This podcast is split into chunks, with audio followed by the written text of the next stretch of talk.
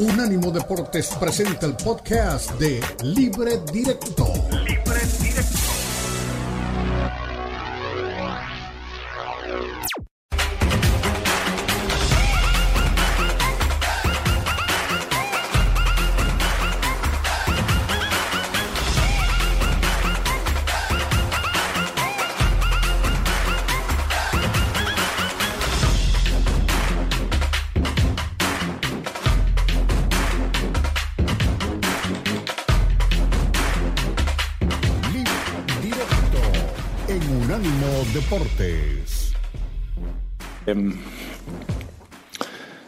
Es que me gustaría hablar del partido y, eh, no solamente de que somos campeones del mundo, porque el partido fue una locura. Eh, y nos queda, bueno, a mí, como entrenador me queda el, mal sabor de boca de haber hecho un gran partido, de poderlo haber cerrarlo en los 90 eh, y no, no, no, no tener esa esa suerte. La verdad que hicimos un gran, un gran, gran encuentro. Y bueno, la sensación ahora es, es la mejor. Eh, la verdad que no, no estaba en los planes míos, al menos, ser campeón del mundo, pero lo somos y lo más importante es de la manera que lo fuimos, que creo que justo vencedores. Next one, the gentleman orange shirt on the third row.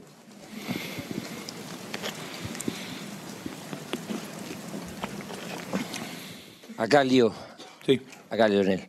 Bueno, la arranqué la conferencia cuando te dije, eh, cuando charlábamos ahí en ese mano a mano, como dijiste, está grabado, no está grabado, pero más allá de eso, lo que te decía que yo te había dicho que este ciclo en el comienzo de 2019 se veía que podía ser un cierre acá en, eh, en un mundial, ¿no? Pero más allá de eso, eh, preguntarte, vos hablaste del partido, eh, cómo se vivió el partido, pero también la segunda pregunta es el ciclo. ¿Qué, qué balance hace del ciclo tuyo? Creo que bueno, el balance. Eh, y el partido, bueno, repito, creo que teníamos que haberlo ganado en, los 90, teníamos que haberlo ganado por la prórroga y, y el espíritu de este equipo de, no darse nunca por vencido, de recibir esos, esos palos de, los goles de, Francia eh, por ahí sin merecer eh, el empate y, seguir, seguir intentando. Más o menos como el día de Holanda, que seguimos, seguimos, seguimos y sabiendo que, que se nos tenía que dar. Bueno, Diego había hablado de eso justamente hace un rato, quizás los detalles que debe corregir Escalonia futuro, el cierre de los partidos, el... Ahora, todo es válido, que hace Diego, la autocrítica que se hace sobre eso, Scaloni en esta respuesta. Pero a ver, la final sin la reacción de Francia no hubiera sido la final que fue.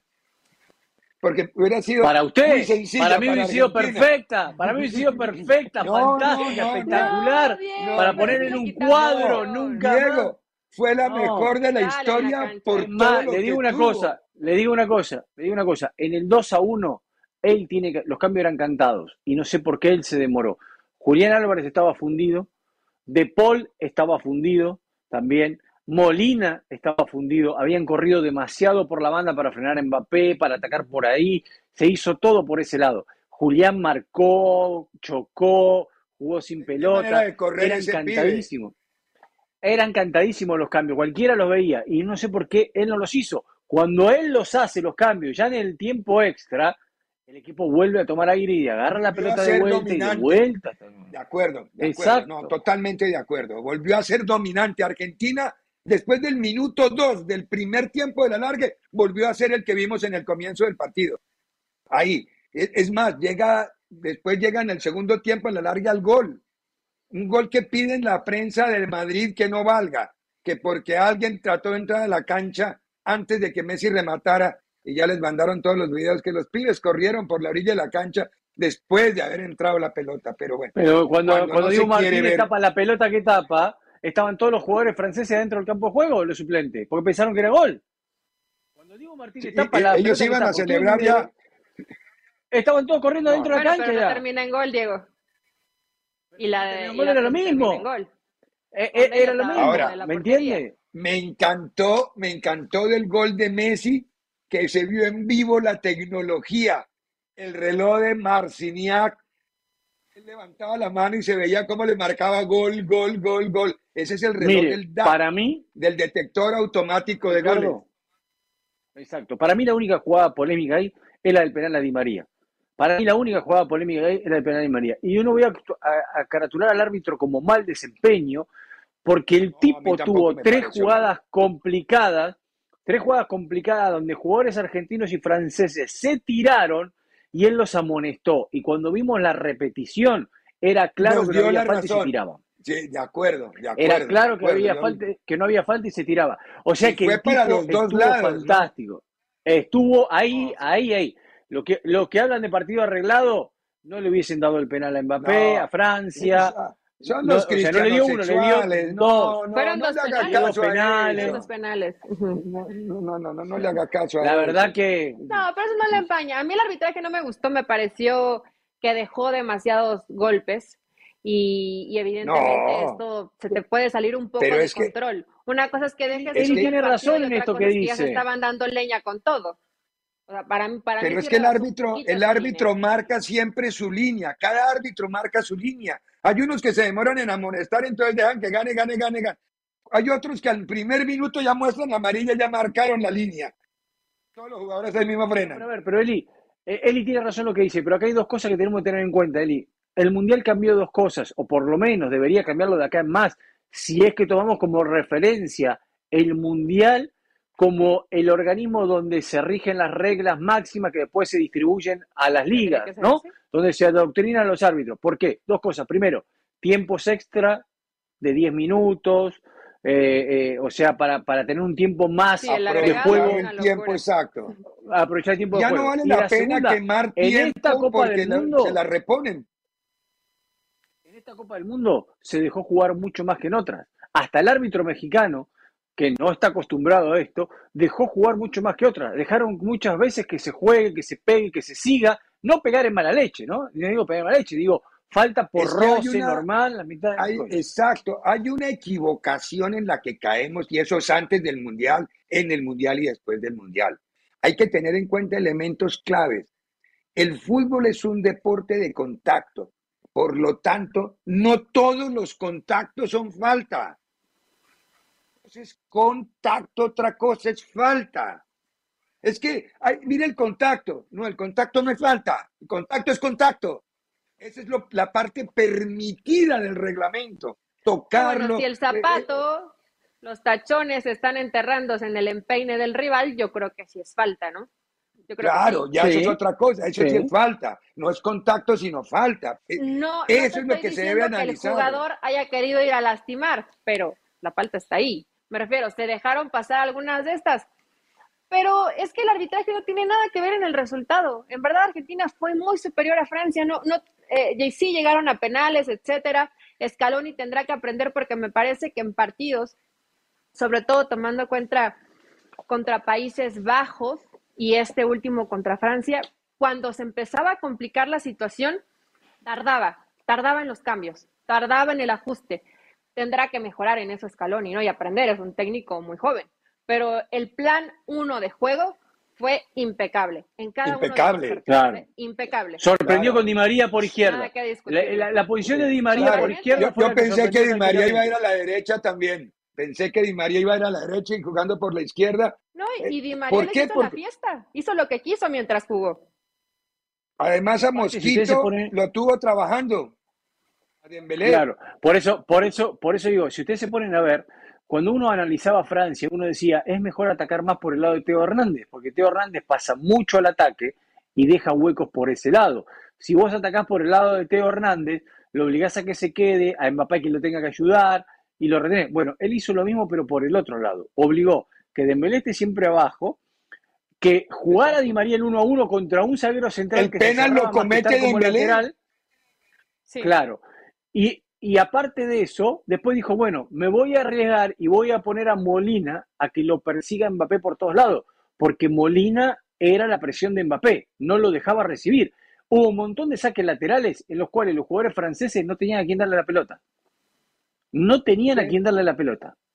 Siempre iban pero, atrás. Pero fue marca zonal la de Molina, no fue personal a Mbappé, ¿no? Era la zona. No, a lo que me refiero, a lo que me refiero, a lo que me refiero es que cuando venía un saque, venía un saque lateral, Mbappé podía recibir, Molina lo tenía encima. Todo el día Molina estaba encima. Le rompieron, le interrumpieron en la mayor posibilidad las líneas de pase a, hacia Mbappé. Ahora quedó claro que Mbappé le regalas un centímetro también y te. Qué, qué, triste el Mundial de Dembélé, tenés razón. Y ojo, Griezmann había sido superjugador. Ayer Está bien, pero en el mejor momento de Griezmann lo saca, ¿eh? Cuando Griezmann había encontrado, había encontrado su lugar en el campo. A sentarse en la cancha lo saca de Champs. ¿eh? Pero, a ver, se gastó cuarenta y pico de minutos sin encontrarlo. Está bien, Francia se tomó 75 minutos sin jugar. Eh, lo saca, yo dije gracias de Jam, gracias por sacarlo. O sea, que nunca sacaría a Griezmann, la verdad que nunca sacaría a Griezmann. Ah, pero ayer, ayer pasó de noche Griezmann, ayer pasó de noche Dembélé. Es que, es que hubo jugadores. toda la Copa del Mundo. Pero imagínate que llegas es a verdad. Ricardo, que el técnico lo tiene que pensar y no tienes a Griezmann o a Giroud para cobrar. Es que todo eso te cambia la historia. Aunque puedes decir si sí, sacrificó a Griezmann o a Giroud porque no estaban jugando bien. Dime quién de Francia estaba jugando bien. ¿Quién se salva? Lloris nada más. Mm. Nadie no, Dembélé. Eh, perdón, Mbappé, Mbappé. Mbappé, Mbappé en la medida que pudo jugó bien. No, no le pegó. Ricardo, le, regalaron, le regalaron dos, dos segundos en, dos minutos y pasó factura. Eh, los, genios son así. De acuerdo. No, es que Francia, Francia se presentó al partido. Francia se presentó en el minuto 76 y al 80 cayó el penal. Es decir, Francia Usted, creo que hasta lo subí al Twitter, dije, Francia acaba de entrar al partido. Ahí empezó y dije, caray, se movió hacia adelante. Estaba agotado. igual, igual con los cambios en el minuto 40, Francia empieza a tomar ya otro esquema de juego y a partir de ahí como que empieza a mostrar algunas cosas. La, la superioridad de Argentina seguía, seguía, pero Francia ya no estaba tan sometido y estaba muy agazapado a usar la velocidad de los jugadores que habían entrado, porque todos los que él puso eran rapiditos, veloces, pura potencia para tratar de en una contra descontar y meterse en el partido. Se mete en el partido por el error de Otamendi que no la revienta y termina cometiendo un penal eh, eh, en, esas mínimas cosas, pero eso era lo que él apostaba. el mejor jugador que había tenido Argentina en regularidad Otamendi, los dos goles caen por ahí. Yo, vida. Si hacemos, un, si, hacemos un balance del Mundial, tengo que poner primero a Messi por lo, por lo determinante que fue, segundo a Otamendi como el mejor jugador argentino, sacó todo lo que le tiraban, le tiraban un arco y lo cabeceaba, le tiraban, lo que le tiraban lo que no me cae bien, yo pondría al Dibu, ¿eh? Casi a la par de Messi. No, no, no, no, no, también, también. el Dibu Martínez, pero, pero ahí, para mí, en tercer lugar, creo que viene el Dibu Martínez, viene Julián, que ha sido fundamental, y Enzo el chico de River y del Benfica, ¿cómo se llama? Enzo, Fernández. Otro, qué bestia, qué bestia de jugadores, Enzo. ¿Cuánta plata va a sacar el Benfica de ese muchacho? No va a durar en el Benfica más de tres meses, y más que el Benfica vende la madre del dueño si se la ponen en el periódico, porque así es. Lo quiere el Liverpool. Lo vende todo. lo quiere. Lo quiere tres meses no creo. Yo, yo, lo de Liverpool. Yo creo que cuestión de horas. Bueno, para, para el próximo segmento, para el próximo segmento, Ricardo, jugador mexicano emigra al viejo continente. Vamos todavía, muy bien. Eso es lo que tienen que hacer. Se tienen que ir a jugar a Europa. Los, mexicanos hoy van en el último segmento. Perdóneme, ahorita vamos a hablar bueno, en el último segmento, los premiados. En el último vamos a hablar de, los premios, de los que recibieron los premios. Ah, no, claro solo una noticia, solo una noticia, no se así, Ya vieron de qué quedaron en el ranking FIFA, no dan vergüenza. Estados Unidos quedó mejor en el ranking FIFA, no puede ser. Pausa y volvemos. jugó mejor la Copa del Mundo. no. Para mí fue gol. Marruecos ya lo pasó. Gol, gol, gol, gol. ¡Gol!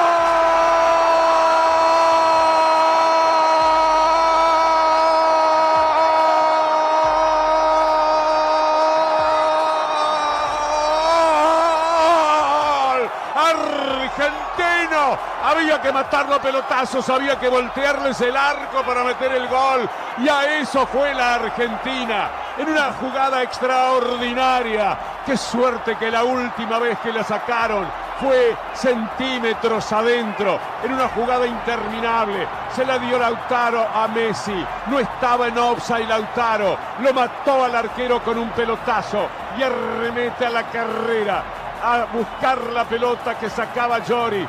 Lionel para que sea Lionel. Príncipe de las alas doradas. Enorme jugador de la historia. Otra vez Aladino eterno Aladino eterno frotando la lámpara y haciendo justicia. Y sale el genio. Y tenía que ser Lionel, tenía que ser Messi, el que le empujara, el que hiciera justicia, el que le permitiera a la Argentina este grito sincero del fútbol que quiere que el campeón sea el mejor y el mejor es la Argentina. Lionel Messi entró a tocar la jugada última que él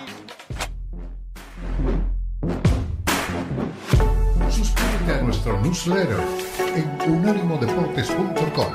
Recibirás información y análisis únicos cada semana.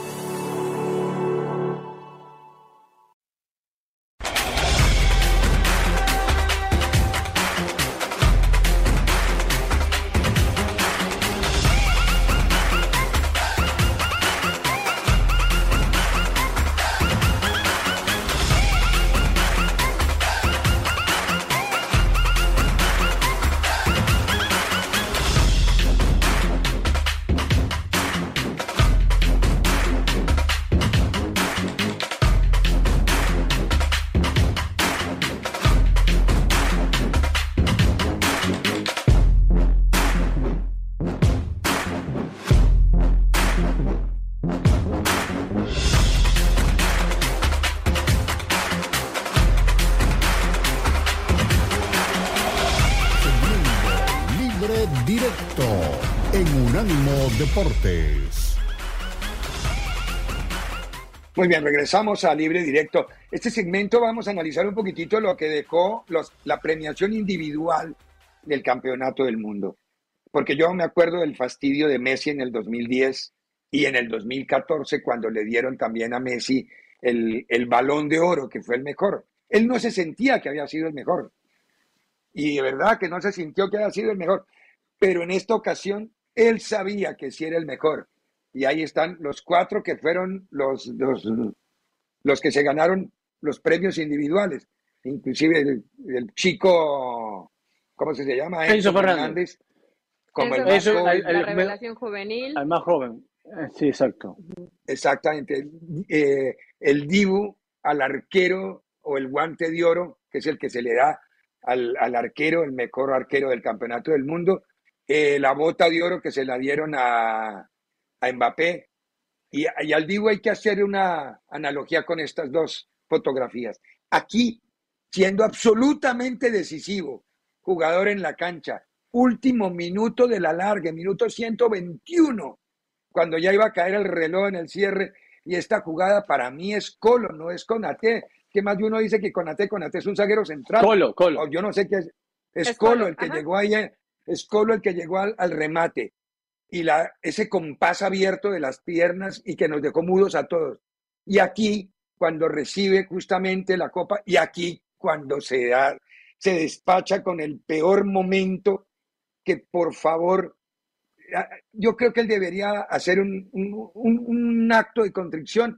Yo hay una aclaración, yo creo que debería presentar excusas y ya. El momento es dulce, él debería excusarse. El momento es dulce y decir, ya, da nomás, es decir, me equivoqué.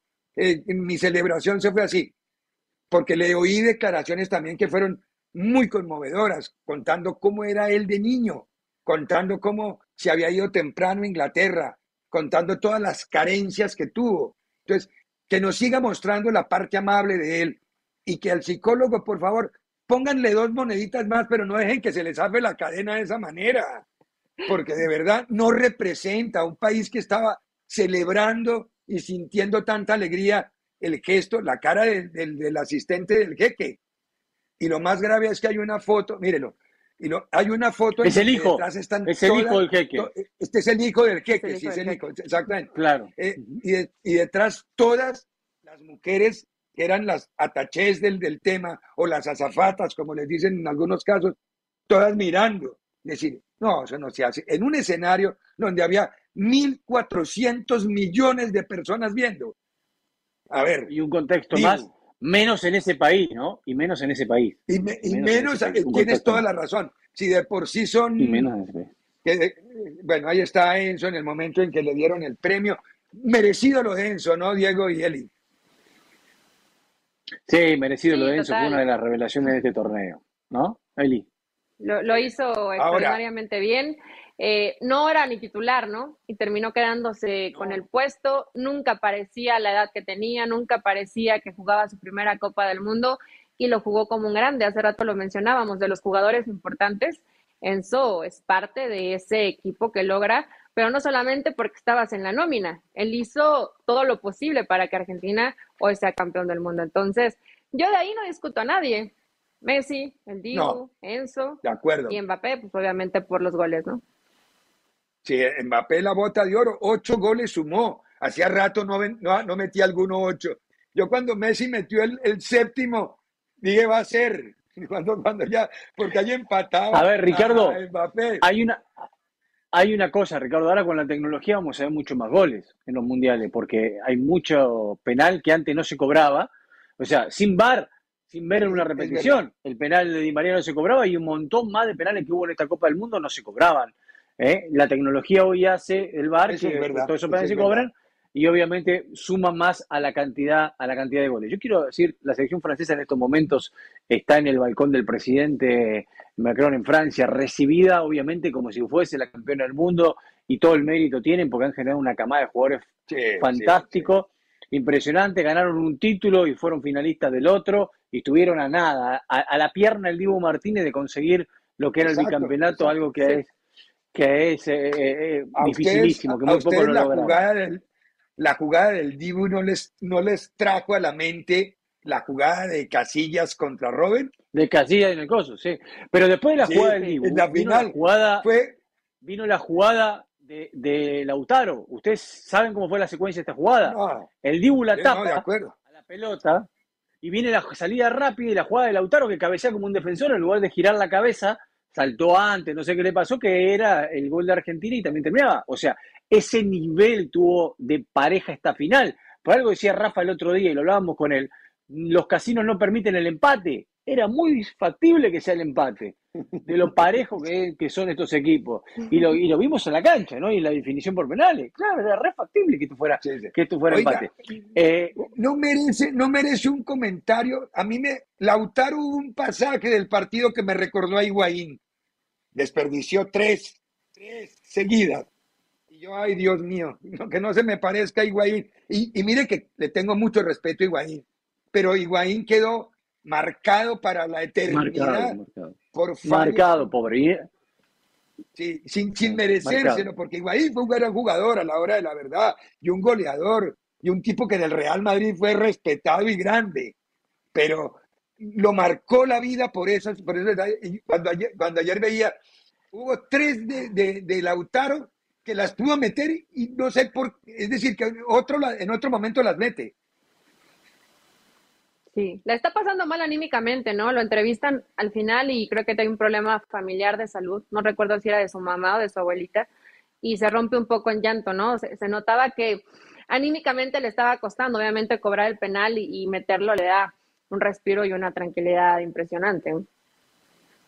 Sí, cuando fue lo, de Holanda, él, él con eso, él con eso eh, revivió. Miren la importancia del cuerpo técnico en esos aspectos, ¿no? Ustedes se pusieron a pensar que el cuerpo técnico designó a Dybala para patear un penal. Un jugador que se había peleado con el cuerpo técnico, que no iba a la Copa del Mundo, que se metió porque Lo Chelso no estaba, ¿eh? que, lo, que lo llevan, que jugó muy poquito, lo meten de cambio y le dan la responsabilidad de ir a patear un penal. Porque lo de Montiel, muy pocos lo conocen, pero Montiel tiene un récord que no falla penales no vaya a Desde River, desde River me acuerdo. Messi, Messi, Messi pateaba, obviamente. Eh, eh, Paredes eh, siempre está en la lista de pateador, por eso había entrado. Pero nadie pensó Dybala. O sea, nadie asumía que iba a ir Dybala a patear. Dybala va a patea, jugado al medio y todo, pero es parte del título de la Argentina. O sea, el cuerpo técnico lo hizo sentir también parte importante, ¿no? a este tipo de lo que es conseguirlo. Diego Yeli, el penalti que cobra Messi casi me mata de un infarto. Yo pensé, es decir, si, yo, si Lloris alcanza a devolverse, lo tapa facilito con una mano. Yo no sé, Messi jugó con el alambre, jugó al alambre ahí, pero porque vio el cuerpo de Lloris que se hace y le pegó ahí. No, iba muy fuerte, fue casi picado. No, definió. Definió despacito, sí, sí, sí, definió, definió despacito, definió despacito, sí, para, para, para el sufrimiento. lo un poquito la respiración, pero que ya cuando veías que pasó la línea ya volvía la respiración a toda la gente de Argentina. Pero así nos cobró, ¿eh? O sea, realmente nunca lo vimos con un disparo tan potente, siempre fue como muy Sí, claro, uno. Tranquilo. ¿Cuál fue el que le pegó? Sí, frente a Croacia. Frente a Croacia. Contra Croacia, sí le pegó con el alma. Sí, sí, sí, ese, ese no se la jugó. Eso también tiene el que de ver. Croacia ya había cobrado otro antes porque el de Polonia lo falla. Entonces, para mí el de Croacia como que lo asegura, ¿no? Ahora, y después ya llegaba con más confianza. ¿Sabés lo que para mí pasa él y el de Croacia? Él tenía muy visto el arquero. El arquero croata fue uno de los mejores arqueros del mundial también. El chico ese tuvo. Le tiró encima de la cabeza. Y, y él va y se lo cruza arriba fuerte y todo. Bueno, en la Copa América Centenario, Dani, perdón, lo último, cuando vamos a la final con Chile, él lo tira de la misma manera y tiene la mala suerte que se le va por arriba el travesaño. Tiene toda la razón. Bueno, bajamos el telón de este mundial. Chao Qatar, nos vamos. Ahora, a la vuelta de la pausa, miramos los escenarios del 2026. Repasamos estadios, miramos arquitectura, miramos hacia México, miramos hacia Canadá, nos concentramos en our country, en nuestro país, en Estados Unidos. Pausa y volvemos.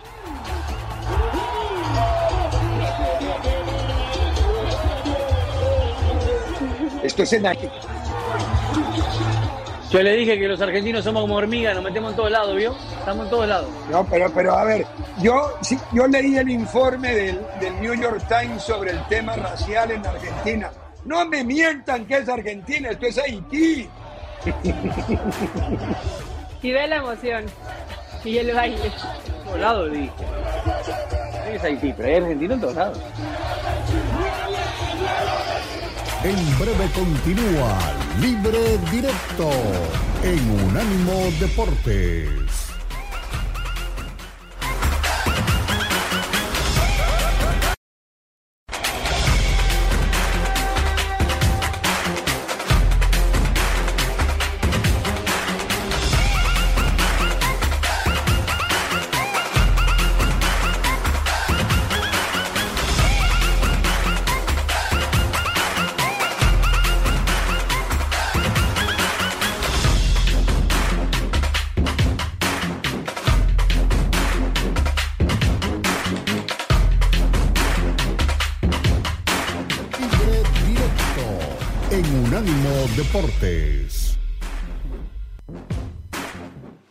Regresamos. Eh, Ustedes ven la bandera de México, hace el comienzo de un video, porque acabamos de ver un mundial con unos escenarios espectaculares y ojo a lo que va a cambiar en muchas cosas. Un mundial con lindos estadios y en un marco no mayor a las 45 millas, o sea, digamos un poquito más, lo más lejano eran como 60 kilómetros, 70 kilómetros. Ahora el 2026, ¿qué nos espera? Ruédenos, señor director, ahora sí. Ruédenos ahí la, la, la, historia de, de, de, que nos espera. De lo que nos espera en el 2026. por favor. ¿Qué no se supone que el más cercano la siguiente Copa del Mundo hay como una antesala cuando terminara Qatar? ¿No tendría que haber algo, un preámbulo? Porque yo no a la otra, exactamente. Pero fue previo al partido que tuvo que hacer esa fiesta de cierre y el traspaso, digamos, a la nueva Copa del Mundo. Algo que se hace también eso, se hace siempre en las pantallas grandes de los estadios cuando se despide.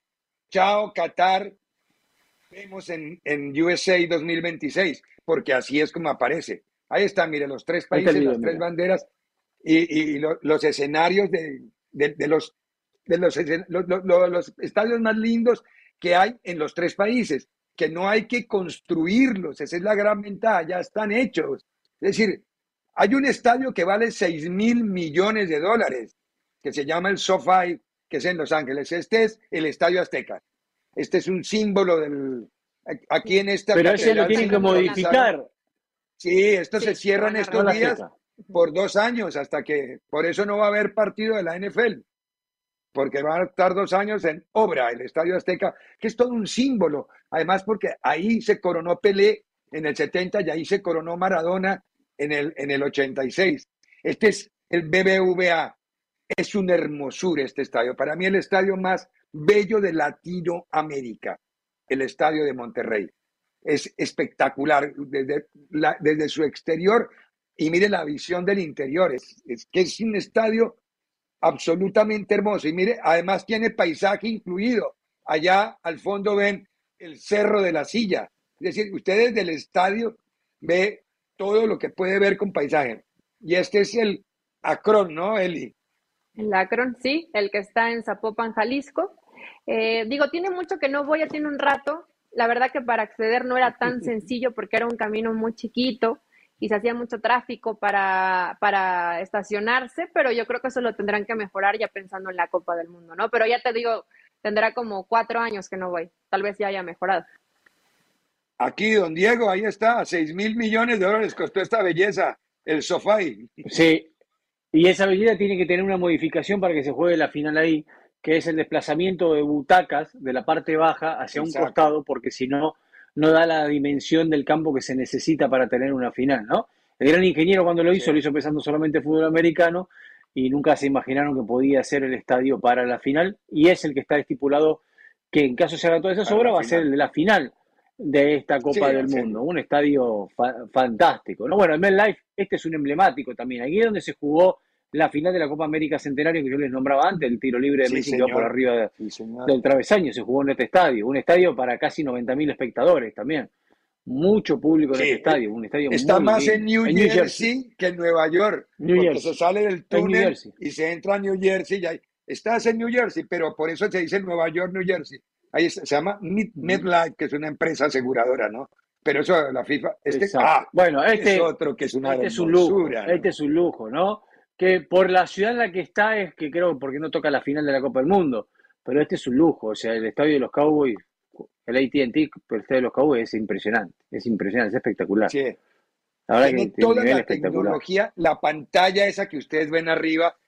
Cuando uno va a ese estadio, yo al menos, y he ido, y he ido a trabajar, no miro la cancha, veo el partido en la pantalla.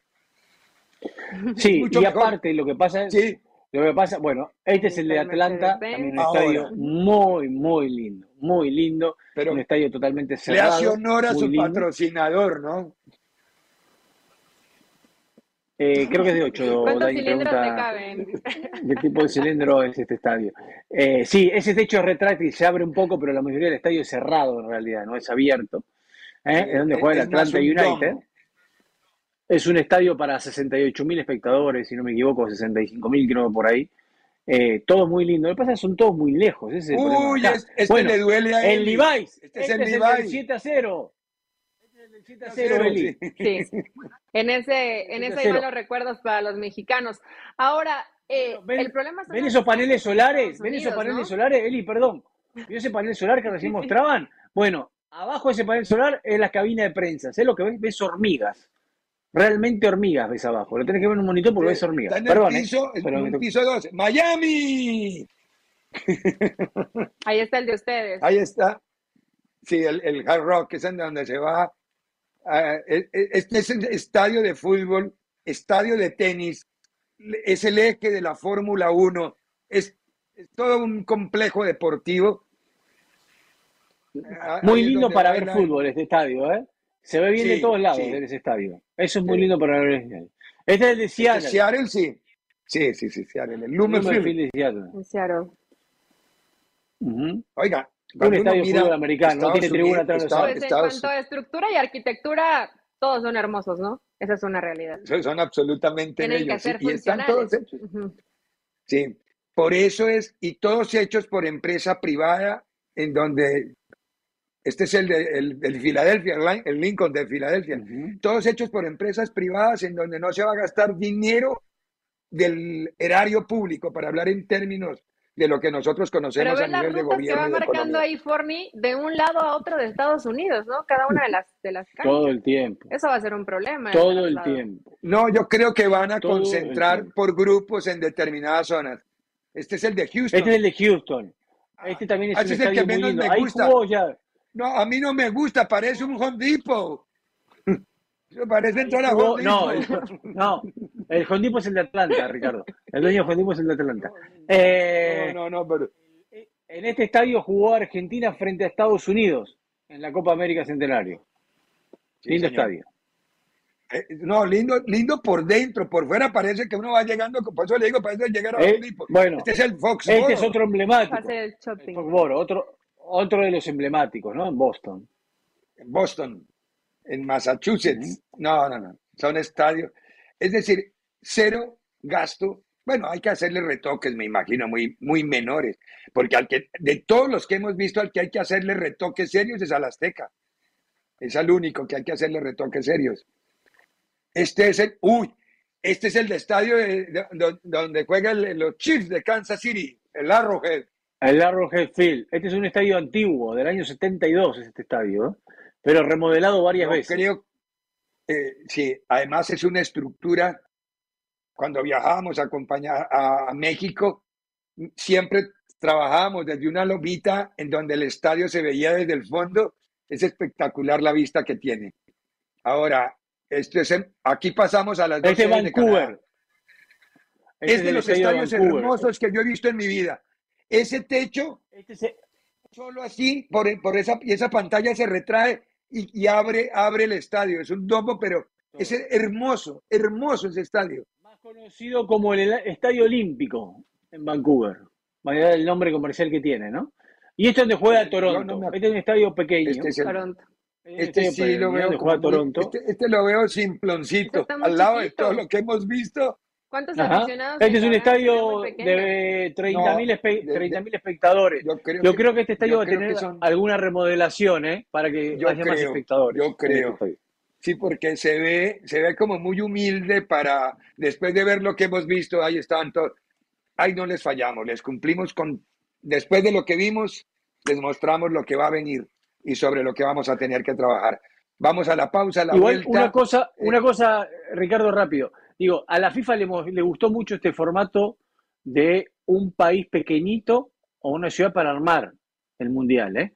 Ahora vamos a un opuesto muy largo, pero cuidado para más adelante que esto gustó. ¿eh? Sí, claro, no, la idea no es mala. Lo que pasa es que qué ciudad del mundo que no sea Doha tiene ocho estadios dentro de ese perímetro. Tiene que gastarse uno la plata de todo el mundo. Bueno, Buenos Aires es la única que puede, pero no de esa dimensión de estadios. Bueno, tenemos que ir a la pausa. El estadio Ducó lo tenemos que, lo tenemos que pintar, lo tenemos un poco despintado para recibir un mundial. el Ducó, para recibir una Copa del Mundo. Bueno, vamos a la pausa, todo lo que tiene que haber, eh, veámoslo en la página de Unánimo Deportes. A la vuelta de la misma, un poquito de la realidad. Esta noche se juega la Copa por México. En breve continúa Libre Directo en Unánimo Deportes.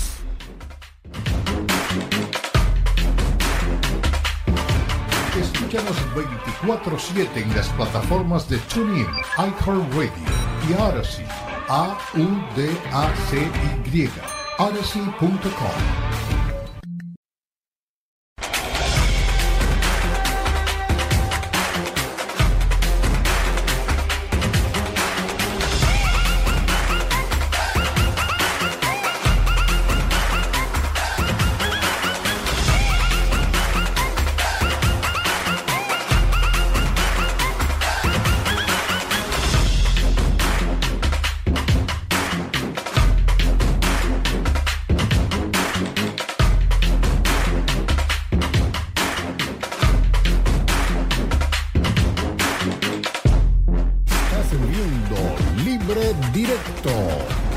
Deportes.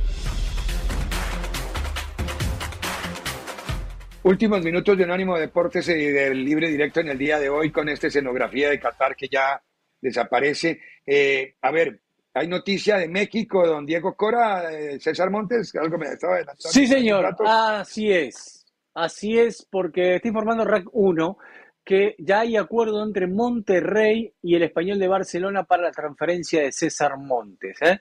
Falta solamente firma de contrato y revisión médica, por lo que dice RAC 1, así que estaría todo acordado para que Montes pase a jugar en el español de Barcelona. Muy bien, eso es buena noticia para México, Eli. Eh, no importa si es prestado o es vendido, pero es muy buena noticia para México, ¿no? Totalmente buena noticia, Ricardo. Y más en ese mensaje que nos acaba de mandar la Copa del Mundo, donde más del el 95% de los participantes juegan en Europa, me parece que es un gran paso, un paso importante, y sobre todo con el tema Montes. ¿Cuánto tiempo llevamos hablando de él? Que si se iba, que si no se iba, lo querían mandar a Rusia, ¿no? O sea, totalmente medio locura.